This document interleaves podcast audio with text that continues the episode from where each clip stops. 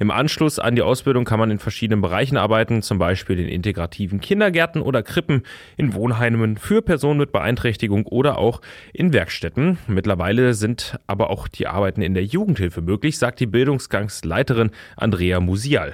Inzwischen können Heilerziehungspfleger auch in der Jugendhilfe arbeiten. Das war lange Zeit nicht so, aber inzwischen sind die eben auch in so einem multiprofessionellen Team mit tätig und bringen sozusagen nochmal diesen besonderen Blick nicht auf Pflege, sondern vor allen Dingen im pädagogischen Bereich haben wir so Schwerpunkte Menschen mit herausforderndem Verhalten, Verhaltensstörungen, auch der ganze Bereich, ja, ich sag mal, wie ich Menschen eben begleite, die emotional noch nicht so weit entwickelt sind. Das führt ja häufig zu herausforderndem Verhalten und da sind die sehr gut ausgebildet. Die Berufsausbildung dauert insgesamt drei Jahre und ist in Module gegliedert. Der Praxisanteil ist dabei sehr hoch und liegt pro Jahr bei 500 Praxisstunden.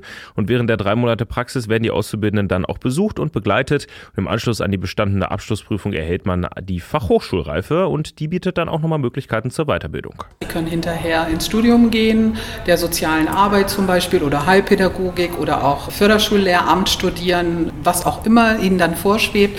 Es besteht aber auch noch die Möglichkeit, Beruf berufsbegleitend bei uns an der Schule die Fachschule Heilpädagogik in zweieinhalb Jahren zu besuchen und sich darüber auch weiter zu qualifizieren.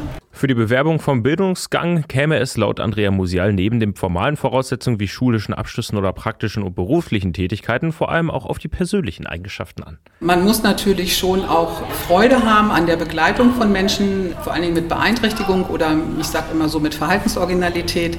Man braucht eine gewisse persönliche eine Offenheit für eine Persönlichkeitsentwicklung, weil das kann man von niemandem am Anfang erwarten.